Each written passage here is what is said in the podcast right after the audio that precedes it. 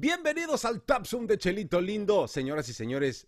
Un estilo de cerveza en diferente vaso. ¿Sabe diferente? Yo era de las personas que no creía, se lo juro. Pero el día de hoy vamos a hacer la prueba y vamos a comprobar si un estilo de cerveza sabe realmente diferente en un vaso o en otro vaso. Así es que bienvenidos a este episodio de Cristalería en el Tapsum de Chelito Lindo. Bienvenidos.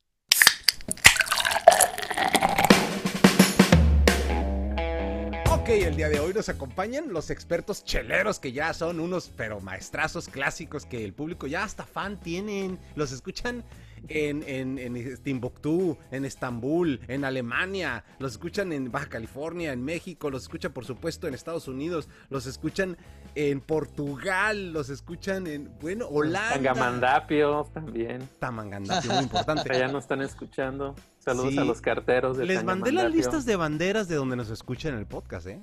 Sí. Sí, sí, sí, Un montón de lugares. Hey, saludos a todos los que nos escuchan en, en, estos episodios. Gracias por su sintonía y su download y su click y su follow en todas las plataformas digitales, en el podcast de Chelito Lindo y por supuesto en las redes sociales, arroba Chelito Lindo Beer. Gracias por su follow. Ok, vamos a presentar los integrantes de una buena vez y a sus chelas. Mi queridísimo, aquí está. Él es manager de entregas rápidas, pero no, no es rápido para todo. No, no, no. Ojo, no es rápido para todo. O sea, para unas cosas sí hace. se toma su tiempo el hombre. ¿eh? Es buen padre de familia, es un hombre muy alegre, muy positivo, eh, noble, a más no poder. Siempre está ahí para echarte la mano. Son cosas muy positivas de este, de este personaje. Él es un creador, un podcaster, amante de los deportes y de la buena chela. Con ustedes, el Charlie. What's up, Charlie? Paco, Fabián, ¿qué onda? ¿Cómo están? Espero que estén bien. Este, yo el día de hoy traigo una chela eh, que es la primera vez que la voy a probar. Eh, se llama Banana Whip. Es de North Park Brewing. Aquí en San Diego ya he presentado chelas de ellos, muy buenas chelas. Es una milkshake IPA, al rato voy a hablar más de ella. Y el día de hoy vamos a hablar de cristalería. Voy a, voy a usar un, un, un tecu y un tulip glass. Ahorita les hablo un poquito más de qué onda con estos vasos. Perfectísimo, Charlie. Ya está. Vamos a estar atentos a esta degustación en esos dos vasos. Ahora, por este lado tenemos a un maestrazo de maestrazos. No es maestro, es maestro. Este sí es maestro. O sea, es la diferencia, ¿no?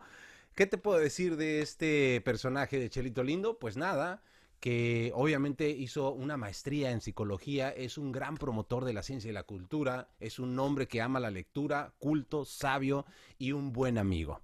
Él tiene tema de conversación para lo que le preguntes. Siempre está ahí para sacar definiciones de palabras raras y explicarte las cosas con mucha paciencia. Él es Fabián Mora, el teacher. ¿Cómo estamos, Fabián? Muy bien, Paco, muchas gracias por la presentación, muy, chida. Hola a todas, a, todos, a Charlie, ¿qué tal? ¿Cómo están? Una pregunta pues que también habría que, añadir a esta que, que Paco hizo pues y que originó esto y además por la inquietud de, de Charlie de que hiciéramos cristalería, bueno, es si cada estilo de cerveza tiene su vaso. O sea, porque vamos a ver un estilo en varios vasos, pero también cada estilo se supone que tiene como su vaso especial, aunque también hay estilos que pueden tomarse en distintos vasos. Y la chela que traigo hoy es un estilo que se llama Berliner Weiss. Eh, es de una cervecería muy chiquita que se llama Broski SE, eh, sueca, y trae unos agregados ahí muy interesantes. Los adelanto a quienes nos están eh, viendo y a los que nos están escuchando, pues en un momento más les digo qué onda con esta chela. Perfectísimo. Ahí están los dos elementos presentados. Yo soy Paco Rodríguez, eh, creador creativo, y el día de hoy estoy más bien productor creativo. El día de hoy estoy presentándoles la chela que me va a acompañar en estas dos aventuras de vaso, de cristalería. Primero tenemos, pues obviamente, el vaso stout tradicional, donde según esto se sirve la cerveza stout. Y de este lado tenemos el snifter, que le llaman, o la copa coñaquera, que también aplica para el mismo estilo de la cerveza stout. Vamos a servir esta, esta chela que me acompaña, que por cierto de título lleva Dragon's Milk, o sea, la leche del dragón. Ahora sí que sácale la leche al dragón, compadre. ¿Qué pasó? Está muy alburero este pinche título, ¿no? Tenías que, pues, tenías que Provechito, Paco, atáscate. Saco. tuya. No, ni madre. Oye, es de The New Holland eh, Brewery y eh, tiene 11% de alcohol. Esta noche, a ver si termino hablando el episodio, porque miren, tuve la maravillosa idea de poner una en un, en un vaso y otra en otro vaso. Pero no sé, yo creo que voy a poner mejor nada más. No, una michas porque- y michas. Sí, no, sí voy a poner una en dos vasos. Micha, va a estar micha, grave. Va a estar grave. Pero bueno, Sí, sí, esta sí. es la chela que me acompaña. Les platicaré más de. Mi, mi, mi participación va a ser más de la sensación que voy a adquirir. No voy a hablar tanto de la, de la, de la chela, que pues es una gran chela, ya la, he probado, pero voy a hablar de mi experiencia en cómo eh, degusto la cerveza en un vaso y en otro, cómo percibo los olores, los sabores y a ver eh, quién agarra más, más temperatura en uno o en otro vaso. De todas esas cosas vamos a hablar. Así es que ahora sí ya están presentados todos, las chelas también, que son nuestras protagonistas de este episodio, y comenzamos con la chela eh, servida en los vasos de una buena vez la servimos. Antes de servirlas, quiero hacer Sí. algo que no voy a poder hacer cuando ya estén servidas, pero Venga. que voy a explicar más adelante, pero para que vean que este vaso cabe adentro de este. ¿Es sí. ese dato es importante? Sí, sí va a ser importante más adelante, entonces, pues de una vez, porque lo haya servidas, no, no se va a poder. Al rato les, les comento por qué esto. A ver, no, este, estos, no, a ver, no. vamos a ver, todo el no. mundo. No, esto es por una onda que al rato les, Ah, les platico, pues que tiene que ver con las características del vaso y de las chelas que se sirven en, en este tipo de vasos. Bien. Abrimos nuestras chelas y las servimos. ¿Listo? Va. Micha y micha, micha y micha, acuérdense. ¿Seguros que no puedo servir una y una? No, bueno. Si quieres amanecer sí- sí vivo puedes. mañana, de poder puedes. ¿Cómo huele, Se Charlie? ven muy, muy bien, eh, la verdad. ¿Mostramos los colores ya servidas? Salud por la servida. Y bien, una vez que ya pues le dimos un sorbito a esta cerveza, eh, vamos con la cerveza, sí, la chela a través del deporte. Charlie, el día de hoy que estamos grabando este episodio, estamos a 14 de, de- de noviembre, pues jugó la selección mexicana, tengo entendido, ¿no? Así es, sábado 14 de noviembre, el día de hoy jugó la selección de México contra su similar de eh, Corea del Sur. No tuve la oportunidad de ver el partido porque en la mañana pues tuve mis obligaciones y solamente vi el resumen. Lo que sí supe es de, de cómo estuvo la alineación y todo esto. Ganó México por el marcador de tres goles a dos. Eh, gol de Raúl Jiménez, gol de Uriel Antuna y gol de Carlos Salcedo en el minuto 70 eh, por Corea del Sur. Te voy a dejar los números a ti, Paco, al rato porque los digas. Eh, y por esas razones se, pues, se pospuso la, o, o se, sí, se, se pospuso eh, la liguilla mexicana, que ya se terminó el torneo, ya empieza la liguilla, eh, este torneo que se llama, se llama Guardianes Defensores, 2000, ah, guardianes. Guardianes, sí, yo también estaba pensando de Defensores, defensores. vengadores, algo así. Sí, sí, algo así como Avengers. ¿Y Eh, ese bueno. rollo qué pedo? ¿Por qué le pusieron el nombre ahora a eso? Pues, Pues eh, por la están- gente que está luchando contra el COVID y todo ese rollo, ¿no? Sí, Creo Oh. más o menos Antes por era, asunto. antes era como que el clausura, la apertura, y luego que el Sí. invierno y el verano, y bueno, ahora es este Guardianes 2020. Bueno, eh, México ganó el día de hoy y se enfrentan el martes nuevamente eh, contra Japón. Martes a las 12 de la tarde van contra Japón. Eh, sabemos que tienen muy buenos jugadores. Ahorita Raúl Jiménez está en un muy buen momento. El Chucky Lozano también. Están ahí en, eh, en, en las puntas. Entonces, pues ojalá que le siga yendo bien a, Charlie, a la selección mexicana. ¿por qué le ponen esas elecciones a México, güey? O sea, a ver, si vamos a hacer, y no me voy a disculpar por menospreciar, no me voy a disculpar. ¿Por qué no hacemos amistosos contra Alemania, contra España, contra este Brasil, o sea, contra Holanda? ¿Alguien me puede responder eso? O sea, ¿por qué tiene que ser contra Timbuktu de las manzanas? Contra Corea del Sur, contra ahora con Japón, que Japón no hizo un, un mal papel en el Mundial pasado. Pero de cualquier forma, o sea, yo, ¿por qué?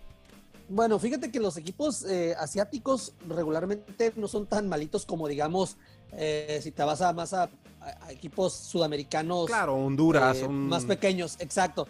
Pero de todas maneras, como dices, eh, sí no son, no son las grandes potencias, ¿no? Pero una cosa, la selección mexicana vende donde sea, entonces a veces se dan los juegos porque la verdad saben que van a, que van a vender. Y Yo que no van tengo duda de que, o sea, es- somos una selección taquillera. Pero si nos, o sea, si, si, si, si nos ponen contra selecciones de verdad que nos van a exigir, algo vamos a aprender. Eso es Correcto. lo que sí, yo voy. O sea, al creo que tu, tu molestia este, es compartida por muchas personas de que Mm. sí quieren ver a quieren ver la selección, pero en realidad con retos mayores, ¿no? Pero bueno, Como Atlético así- San así Pancho, por está. ejemplo. Club de Cuervos. Es una película, Club es una Cuervos. película. Los cuervos negros ve. de... ¿qué? Ahí se ve lo que, que Fabián sabe bastante. Bueno, eh, hablando de fútbol nacional, les decía que ya se, ya se acabó el torneo y ya viene la liguilla.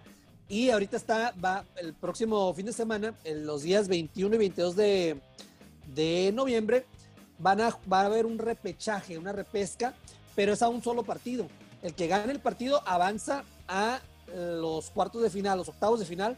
Eh, los equipos que quedaron en los primeros cuatro lugares fueron León en primer lugar, segundo fue Pumas, tercero fue América y en el cuarto fue el Cruz Azul. Esos equipos no van a jugarse este, la próxima semana, están esperando rival. Los que van a jugar el repechaje son eh, Monterrey contra Puebla, Tigres contra Toluca, Chivas contra Necaxa y Santos contra Pachuca. Se esperan muy buenos partidos. Ustedes saben que los equipos eh, regimontanos, Monterrey, Tigres, siempre, siempre tienen pues, muy, muy, muy buenos equipos, siempre están en la pelea. Eh, Puebla se apenas alca- alcanzó a clasificar. También no podemos descartar a Toluca. Creo que Tigres Toluca va a ser un muy buen encuentro. Y Chivas, que también este, eh, andaba, andaba muy bien, va contra Necaxa, que también este, Cerró muy bien. eh, cerró bien. Entonces, eh, vamos a ver qué pasa. Santos Pachuca también suena atractivo. Yo ¿Por qué creo no hacemos que quinielas? A ver. deberíamos, sí, me interesa. A ver, uno quiniela. por uno, echarle los partidos y ya cada quien dice con cuál va. Obviamente con uno, pues no puede ser empate porque alguien tiene que pasar a la siguiente A ver. ronda. Va, Monterrey Puebla, Paco, ¿qué dices? Monterrey. Monterrey Ok, también. está grabado. Monterrey y a Sí. Fabián Monterrey. Monterrey. Yo digo que gana Monterrey también. Sí. Eh, ¿Qué tal? ¿Sabes qué? Va, voy a ir a la contraria. Vamos a, vamos a ir con Puebla. Para que gane Monterrey. Puebla. Sí, para que gane Monterrey. para. Gracias, Charlie, de una vez. Ok, Tigres Toluca, ¿qué opinan? Tigres. Tigres. Ok, Sí, puede sí estar muy parejo, ustedes. creo. Bueno, no sé, pero. ¿Dónde, ah, espérame, ¿dónde van a Tigres. jugar? Eh, Tigres juega. Si se ¿Sabes meten a la caldera, gana Puebla, ¿eh?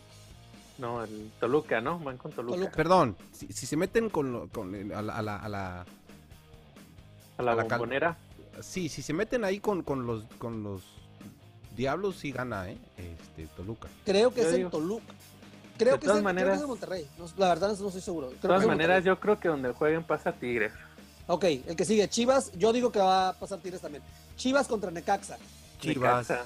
Voy Ah, Necaxa. Chivas, lejos. ¿Sabes qué? Yo también voy. Tan Yo lejos, también- ¿eh? Porque- yo- y, y- y- y la cosa es que en, eh, históricamente Necaxa le ha pegado muchas chivas en liguilla. Ahorita voy no con Necaxa en- buena racha ¿Quién es- quién es el Necaxa, ¿eh? Necaxa en Está este bien, momento? está bien Chivas, pero creo que estaba oyendo que tiene muchos conflictos internos. Entonces yo también voy con Necaxa. Eh, Santos contra Pachuca. Santos Ay, contra Pachuca. Santos. Santos, Santos. cielo. Que no quede tan, tan Yo- al norte, yo creo que Pachuca. Ahí sí, no, sé, no, no tengo como uno claro, pero para darle variedad voy Pachuca. Bueno, yo voy con Santos Laguna. Vamos a, vamos a ir con Paco esta vez. Entonces, esos son los, los, los juegos eh, 21 y 22 la próxima semana y ya esperan los otros rivales a ver, a ver quién, quién va. Este, yo voy muy fuerte a, pues, al primer lugar, a León. La verdad es que yo pienso que se lo voy a dar todo, pero vamos a ver qué pasa. Eh, entonces, noticias, eh, rapidito, las peleas de box. Hoy hay una muy buena pelea. Eh, Crawford. Terence Crawford contra Kell Brock este, um, este boxeador inglés. Eh, están en ESPN y son gratis. Ahorita me la voy a quemar. Eh, yo le voy, yo voy con Terence Crawford. Creo que debe de ganar. Total. Eh, pero vamos a ver, creo que el, el peso le conviene más a Kell Brock. Está- dice que está muy, muy bien preparado, como todos dicen lo mismo, ¿no? Pero vamos a ver, ¿vieron la, viste la pelea de la semana pasada de Jorge Gamboa? Mi Paco, Sí, sí tuve la oportunidad de verla. Este, pues sí, o sea. Fue mucha, mucha pieza, ¿no? Sí, totalmente. Sabemos que Gamboa está ya, digo, más mayor, más, sí, más experiencia, pero pues obviamente le, costó. Sí, se le cansó el caballo. Yo pensé que, sí, pensé que Heine el último ya, ya, iba a noquearlo y estuvo tirando unas bombas al final, pero no pudo cerrar. Eh, de todas maneras, vi la pelea y se me hizo entretenida. Eh, creo que vienen cosas interesantes para Haney. Tal vez, tal vez dice que eh, Tank Davis, que a mí se me hace mucha pieza Tank Davis, pero es el que, el que quiere eh, eh Haney. También se escucha Tank Davis contra el Ryan. contra Ryan García. Entonces vamos a ver qué, qué pasa ahí. Eh, otra pelea la próxima semana, Mike Tyson. Mike Tyson contra Roy Jones Jr. Siempre se, se concretó esa pelea. ¿Quién gana? A ocho rounds de exhibición. Yo digo que Mike Tyson. Yo también. ¿Por qué? Porque lo veo más con más hambre de, ganar, como de, demostrar, ¿no? Yo creo que sí. Vamos a ver con, con, las, me imagino que va a haber ciertas reglas para ellos, no sé si traigan careta, no sé qué, otras cosas van a, van a utilizar. Pero bueno, esto es prácticamente todo lo del boxeo para hoy y quiero cerrar con una nota que, que la verdad este a mí me, me da mucho gusto. El día de hoy, bueno, el día del jueves empezó el torneo Masters de golf. y siempre la verdad es que golf, Tiger Woods, ¿no? Y empezó muy bien, creo que estuvo menos 5, estuvo en, no sé si en tercer o cuarto lugar el primer día. Segundo día, o sea, el día de ayer, se mantuvo, pero el día de hoy no tuvo una muy buena ronda. Eh, eh, David, eh, no, David Johnson, este, no recuerdo su nombre, Johnson, primer lugar, está en menos 16. Tiger Woods ya quedó muy abajo, ya es muy difícil para que, para que alcance al líder ahorita. Neta, estás hablando de golf, Charlie. ¿sabes Neta, por qué? estás hablando de golf. Te voy a decir por qué. Porque el fin de semana pasado pasó algo histórico. Eh, Carlos Ortiz, un mexicano, ganó un Open en Houston. Y esto es algo muy importante porque en 42 años no pasaba esto. Y la última vez que lo ganó un mexicano fue el maestro Víctor Regalado, no, ah. estoy hablando de hombres, ah, de hombres. Víctor Regalado, eh, hace 42 años y él es, creo que es tijuanense, eh, sé que es, este, daba clases ahí en el campestre en Tijuana, entonces es una noticia importante para el golf nacional. Carlos Ortiz, eh, después de 42 años, años, gana un Open. Entonces, con eso quiero cerrar con esa buena noticia. Ah, empecé hablando de la selección mexicana y termino hablando de un mexicano que triunfó en el golf. Entonces, eso es todos los deportes el día de hoy. Genial, mi querido Charlie. Y ahora sí, vamos a pasar entonces a la degustación. Yo creo que nuestras chelas agarraron ya a temperatura, están listas y bueno, si yo tendría que empezar mencionando algo importante, es esto. Agité hace unos minutos mientras Charlie estaba en su segmento, agité las cervezas para que generaran espuma y sí, efectivamente generaron espuma. Una todavía tiene la espuma y la otra no. Ojo en este detalle. Ojo en este gran detalle. Porque si tú las ves así, un poquito inclinadas, la copa coñaquera ya no tiene nada de espuma. Pero el vaso stout todavía tiene toda la capa de espuma por encima de la cerveza. Y esto es altamente importante. ¿Por qué? Porque en el estilo que estoy degustando yo, que es un estilo stout, o sea, de maltas tostadas, un estilo que sí es añejado en barrica, es una cerveza que está añejada en barrica, que tiene 11 grados de alcohol, su, porcentaje de alcohol es alto por el mismo añejamiento dentro de las barricas. Yo les voy a decir que sí es una cerveza muy deliciosa, pero la primera impresión que me causa, yo me iría por el vaso stout, porque conserva más olores y más sabores esa espumita que se le queda por encima. Ah, de entrada, cuando tú, oh my god, qué rico huele esto. Cuando tú haces la degustación, las notas de, olor mucho más potentes en el vaso stout, para sorpresa mía. De hecho, es la primera vez que hago este experimento, ¿eh? es la primera vez que hago. Sí, he probado un stout en este vaso y luego en este vaso, pero cuando los pones a comparar así, sí hay una diferencia. Hay más olores en, esta, en este vaso que en la copa, ¿eh? Hay más olores acumulados en este vaso. Y eh, pues la espuma es un color, que será? Marrón, así tirándole a chocolatoso. Eh, las notas de de olor son deliciosas y lo primero que percibo es un sabor totalmente amaderado pero súper chocolatoso. O sea, un, un olor eh, chocolate dulce, un olor amaderado pero también a, unas notas de vino, a licor. Se le sale licor, ¿por qué? Por lo añejo también de las barricas. Las maltas tostadas obviamente están ahí. Sí, ahorita que ya está agarrando temperatura se le salen un poquito más los, los licores a los olores. Y si podemos hacer una cata de sabores, las notas de sabor son... Hay notas de sabor bastante fuertes eh, en el licor. Sí les digo que se les sobrepone el sabor al licor. Sí se alcanza a percibir la madera, se alcanza a percibir algo de café. eh, el chocolate está por encima del café. El retrogusto es largo. Sí hay un amargor este, muy pesado. Pero sí se le siente mucho el licor. Todavía siento el- calorcito del licor que te queda aquí. Ahí está. Ahora vamos a hacer una- una prueba de, de sabor en la copa coñaquera. No hay tantos olores aquí, ¿eh? Fabián, espero me puedas explicar este fenómeno, por favor, yo no lo entiendo. Pues tiene la, el otro vaso tiene la boca más ancha. La sea, boca, cuando los medí, estaba igual, Exactamente igual. exactamente igual. Entonces, yo creo que es un tema de la estructura eh, alargada, que te asoma Puede un ser. poquito más los olores, que esta que Los es como... dispara, puede ser. Ajá, más abierta. Aquí no percibo olores. Muy leve, obviamente. Vamos a hacer una cata de sabor. Fíjate qué cosa tan curiosa. Se sabe más en la snifter. En la Bnister hay más sabores y menos licor.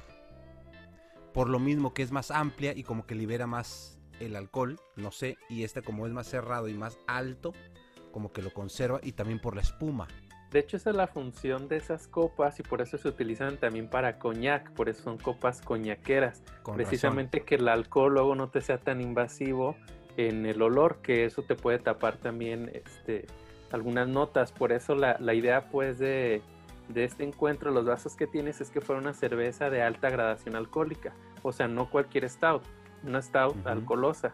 Para pues entonces competir con un vaso que se usa pues principalmente para estos estilos alcoholosones como es el snifter y el vaso el stout.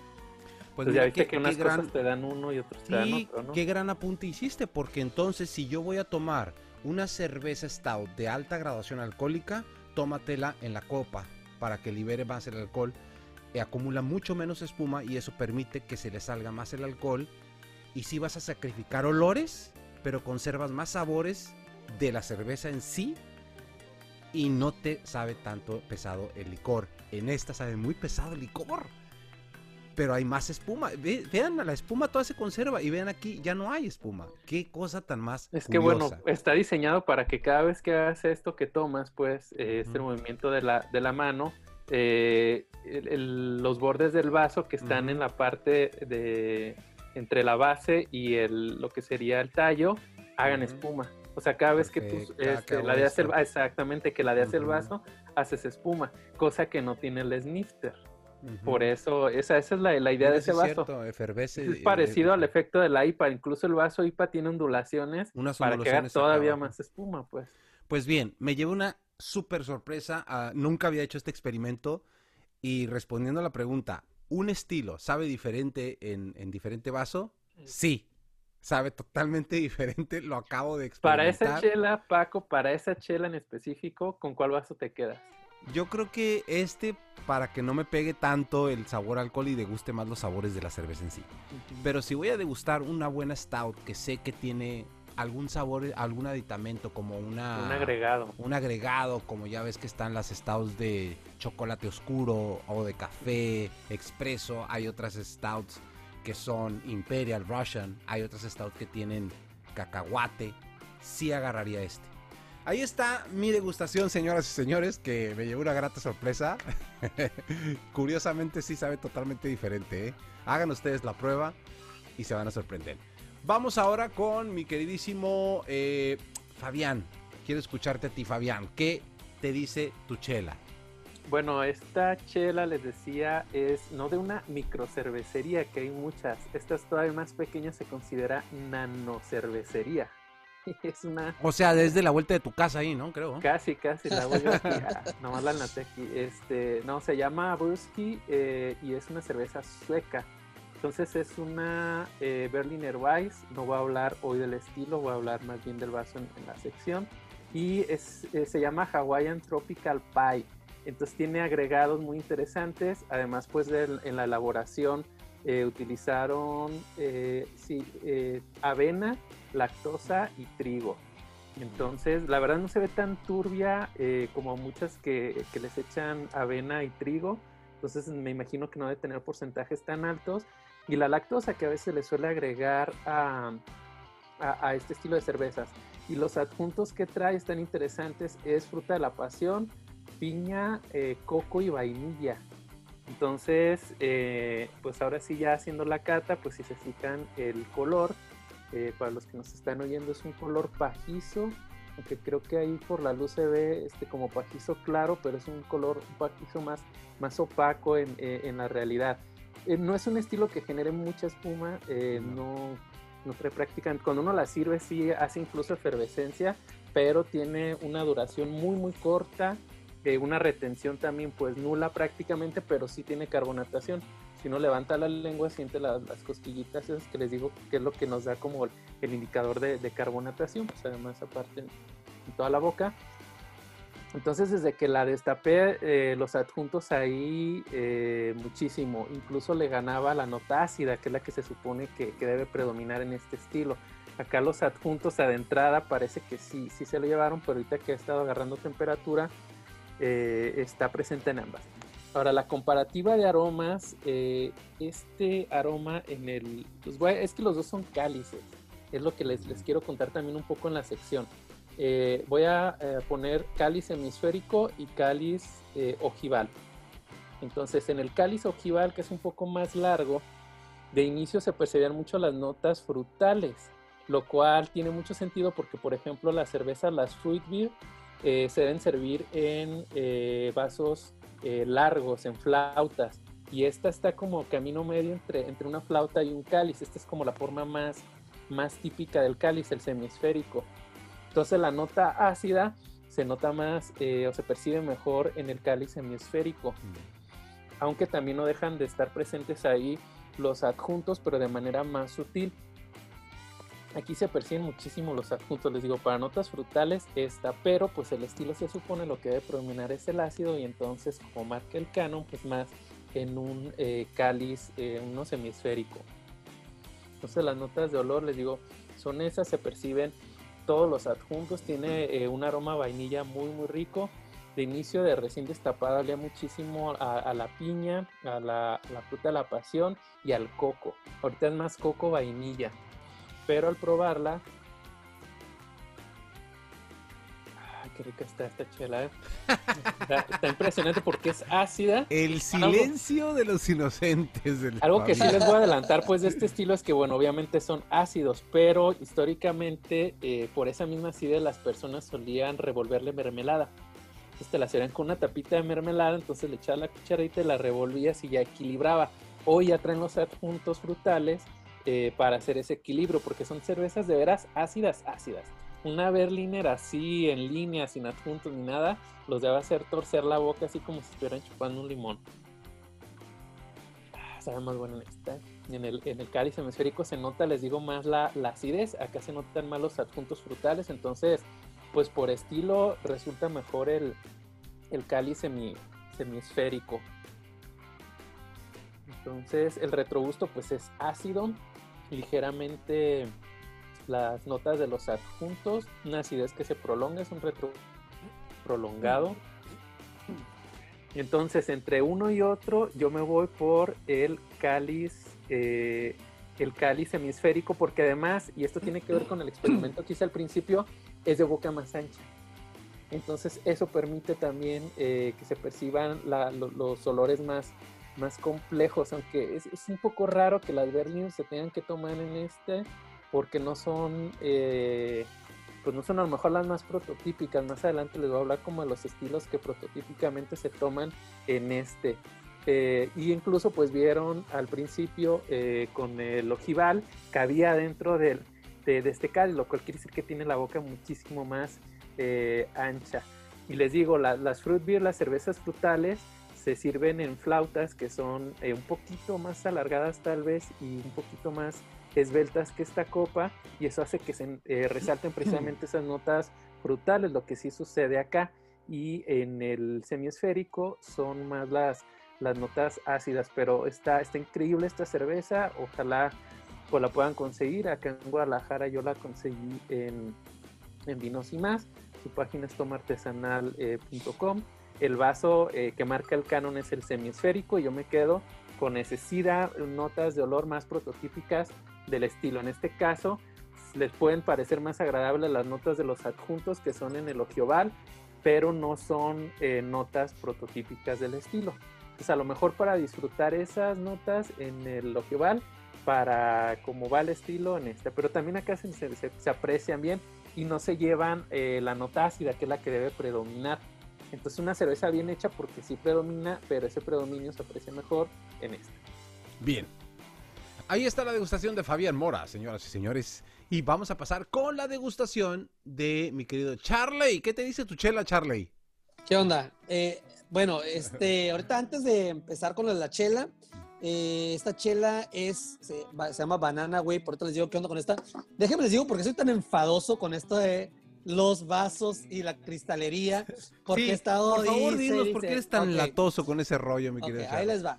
Una, porque aquí en Chelito Lindo, desde que empezamos este, nuestro primer programa, hemos insistido y les hemos dicho, y casi cada episodio lo repetimos, de que no promovemos el pistear, el tomar por tomar, sino en realidad eh, el, hacerlo de una manera responsable y el, y el, y el aprender a tomar de la manera correcta.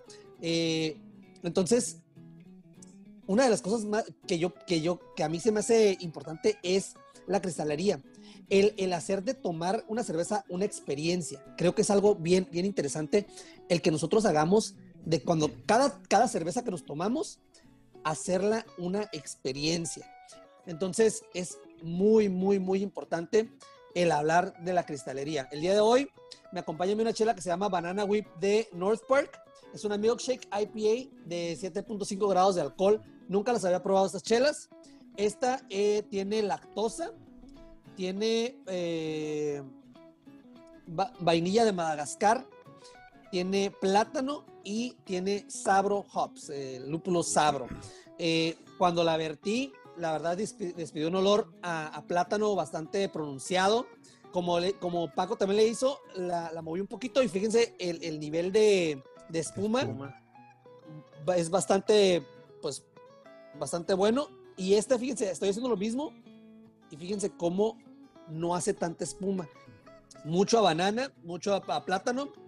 Eh, en olor sí huele también bastante a, alcohol, eso sí quiero mencionarlo, pero es una milkshake, entonces estas chelas regularmente son bastante sedosas, el, paladar queda bastante delicioso, bastante sedoso, un retrogusto mm, eh, bien consistente, bien, bien agradable, no es nada amarga, eh, dulcecita, perfecta, es una combinación perfecta de, la IPA con pulpa de plátano.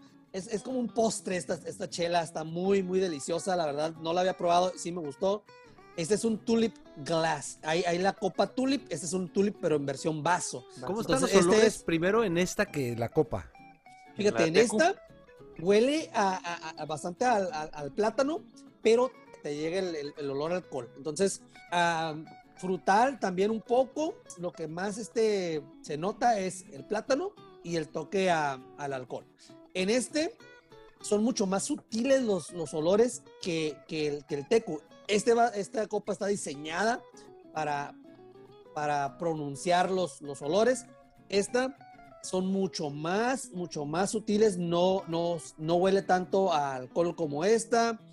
Eh, huele un poquito más este es mucho más pronunciado, este es mucho más leve en cuanto a los aromas. ¿eh? Mm. En cuanto a sabor. Entonces estamos aprendiendo que la espuma tiene mucho que ver en conservar los olores, ¿no? Correcto. Aparte otra cosa, fíjense.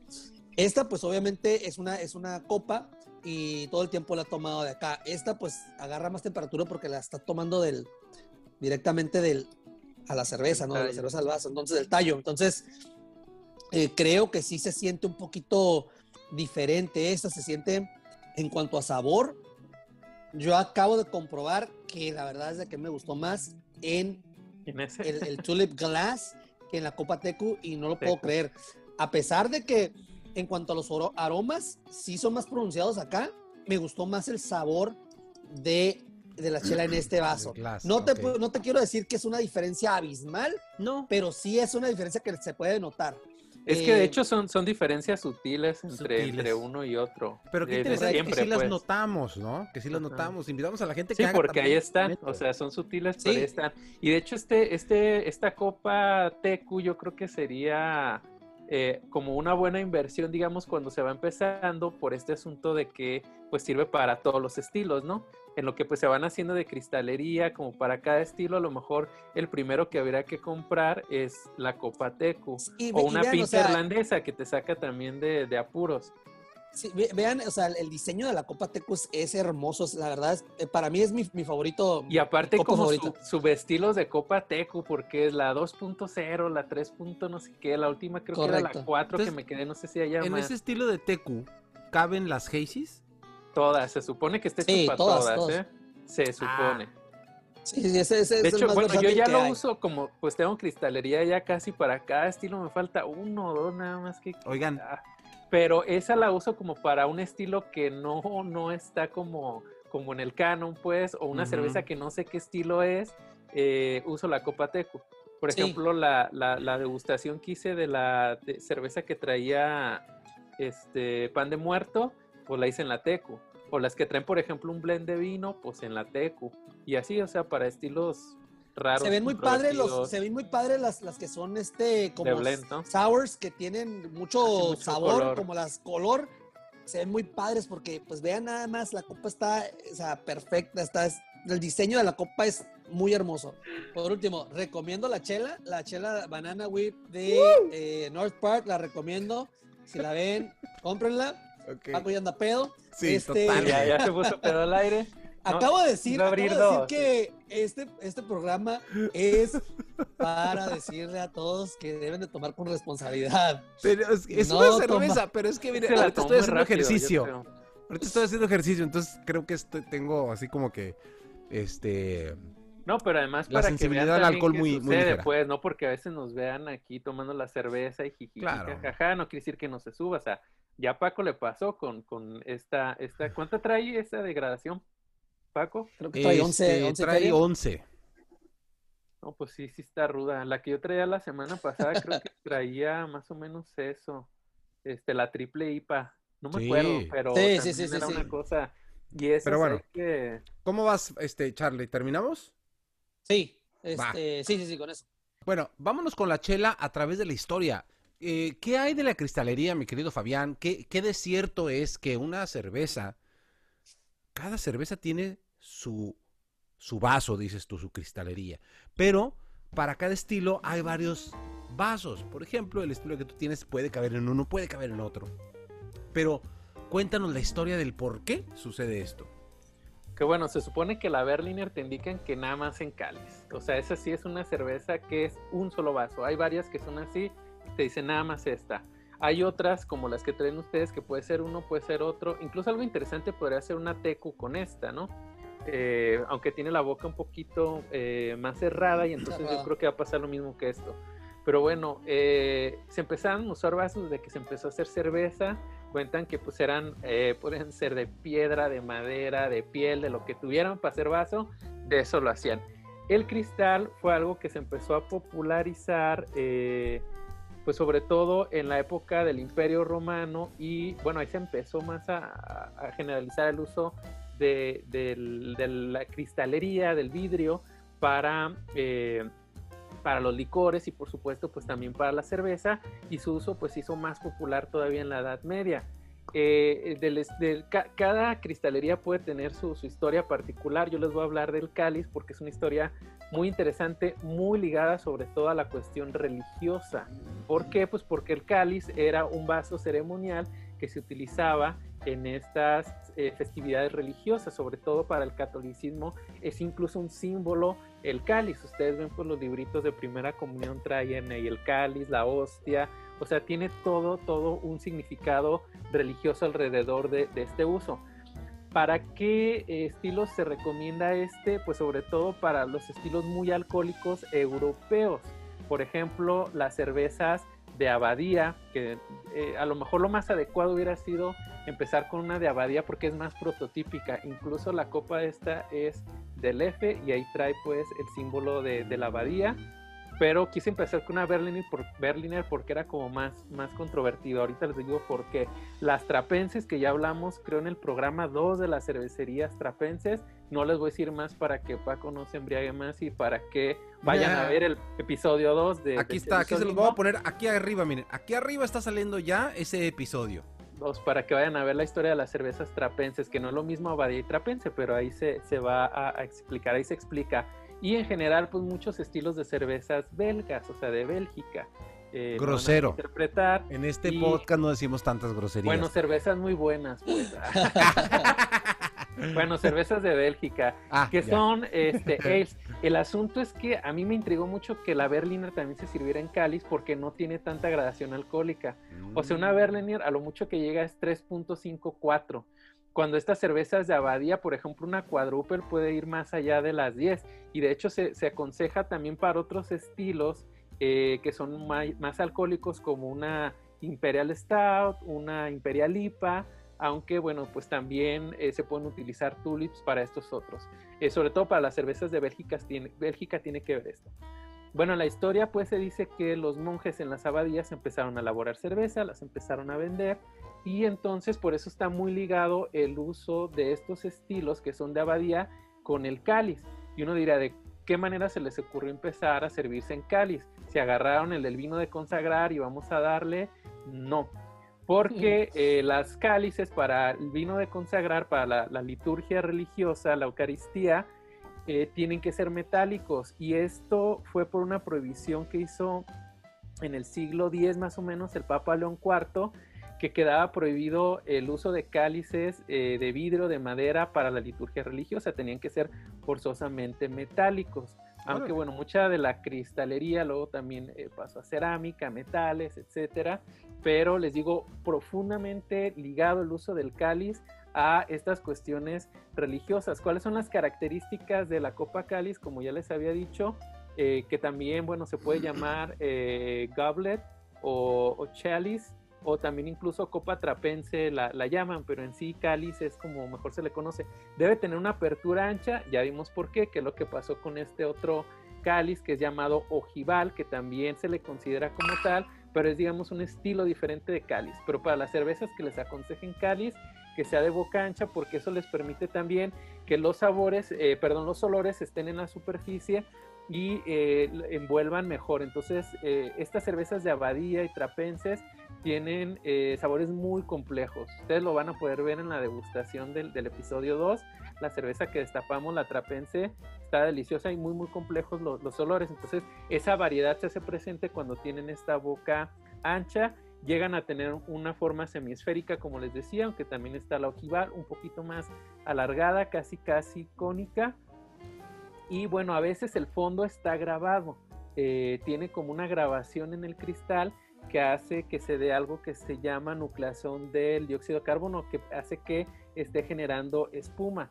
Para eso les voy a enseñar otros eh, vasos, por ejemplo este que no es un cáliz, pero este está nucleado, no se va a alcanzar a ver tal vez, pero ahí en el fondo sí se alcanza a ver, se ve como un elefantito y está grabado en el ah, cristal. que sí. Y eso hace que eh, esté, de hecho voy a hacer el experimento al cabo que con esta cristalería no está vencido.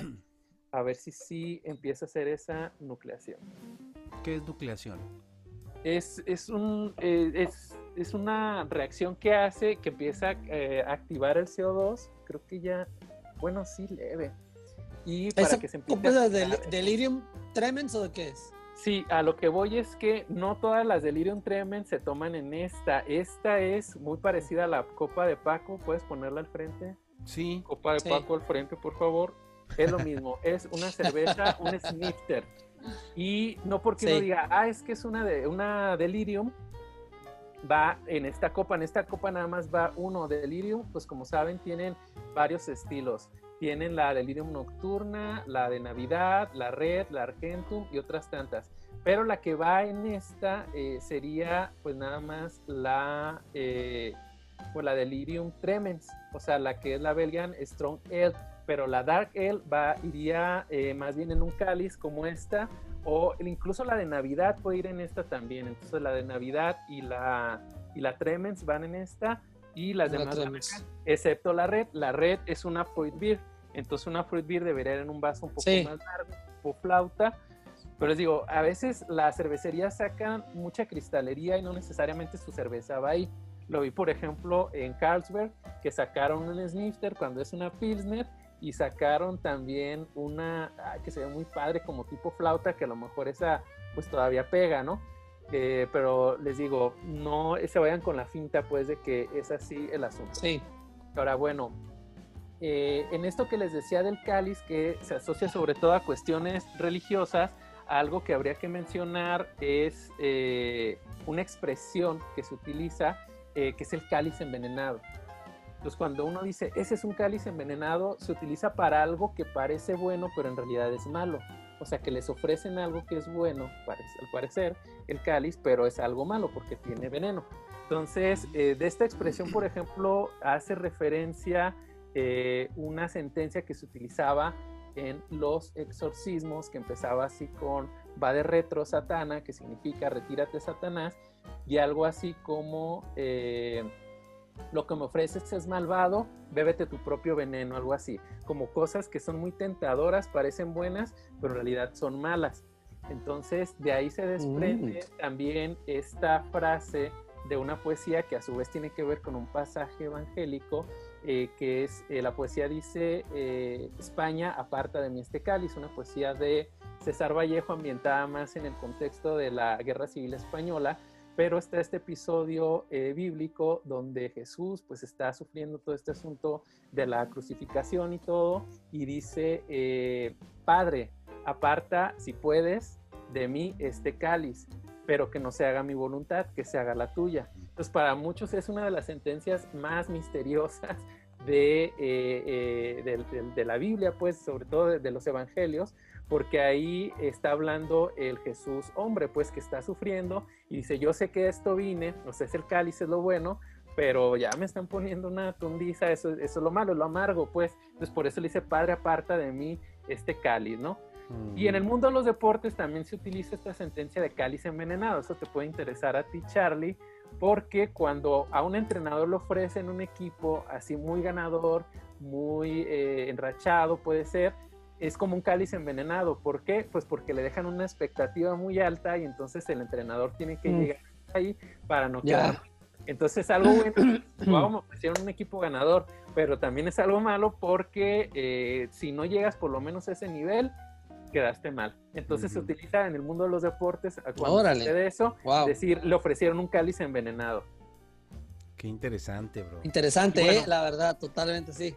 Y esa es la historia, pues, en general, pues, de los cáliz. Hay muchas cosas que, que, que, están en la cultura popular, incluso el mismo Santo Grial, que no es otra cosa sino un cáliz también, en el cual bebió, pues, Jesús en la última cena, y hay toda una mitología alrededor del cáliz, eh, del cáliz sagrado de, del Santo Grial. Incluso hay, hay una, un género de literatura que trata sobre eso, que es la literatura artúrica, o sea, todo lo que tiene que ver con el rey Arturo, también donde se inserta un poco el mundo de los templarios en esa búsqueda de eh, el, el, Santo Grial.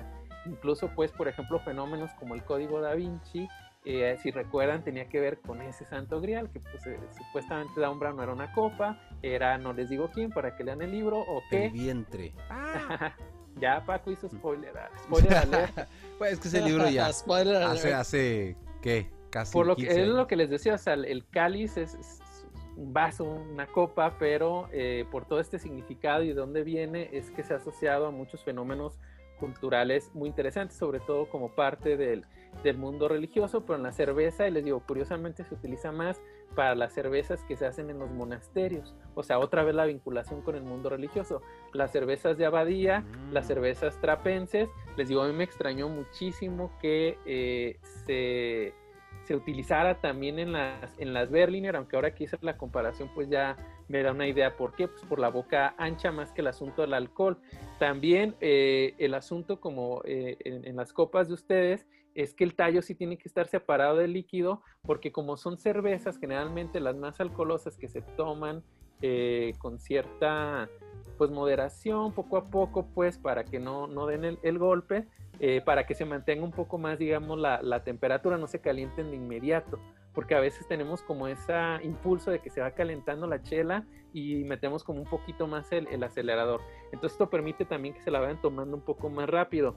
Y Delirium tiene un cáliz, de hecho, eh, quiero ver si lo consigo, no quería, pero por este asunto de, de la, de la, del grabado, tiene uno que sí es cáliz, que tiene el pie incluso como curvo, pero este otro, esta copa no es para todas las Delirium, les digo, es nada más para eh, ciertos estilos de Delirium, porque este no es un cáliz, es un snifter.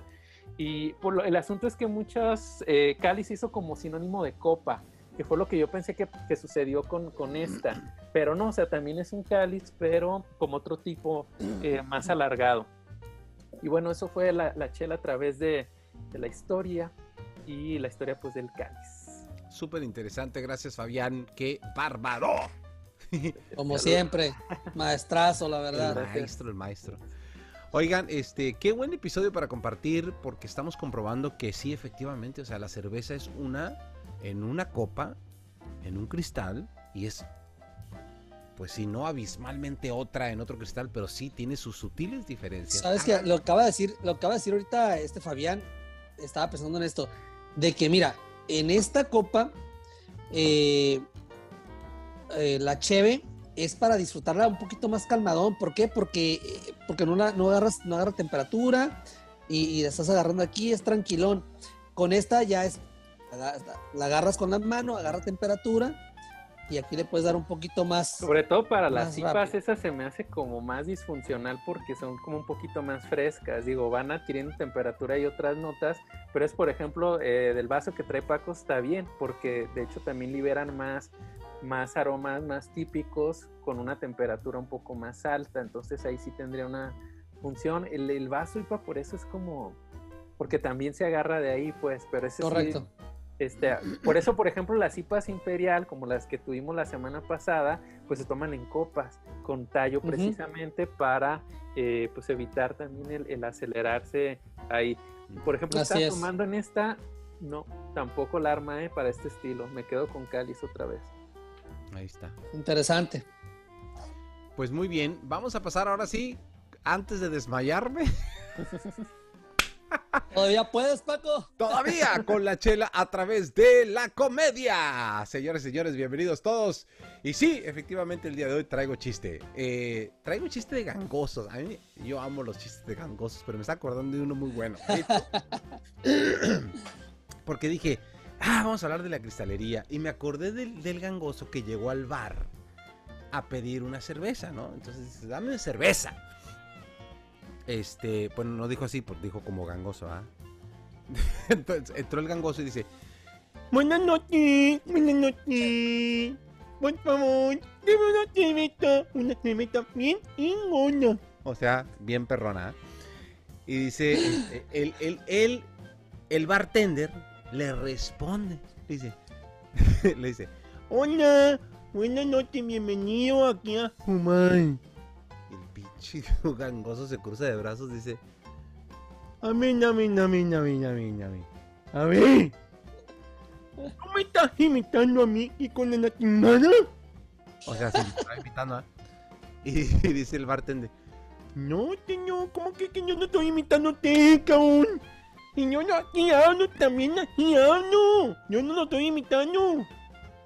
Y el cliente, el cliente, el gangoso, se queda así pensando. Ah, bueno. Ah, bueno.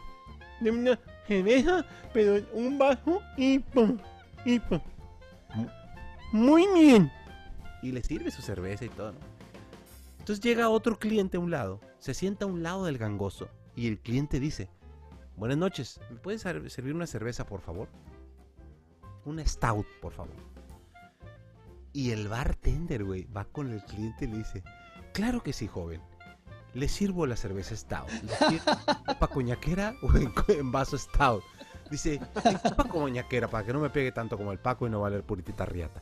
Claro que sí, con mucho. Y el pinche gangoso, güey, ve ese detalle y dice, "Ni coño te. Joven, joven, venga para acá, venga para acá. Me dijiste hace un momento que no me estabas imitando a mí, cabrón, ¿eh? Pero llegaste aquí con una chingada y entonces estás hablando como es. Me estabas imitando, ¿verdad, güey? Me estabas imitando, cabrón. Y dice el bartender, no, no te estaba imitando a ti, lo estaba imitando a él.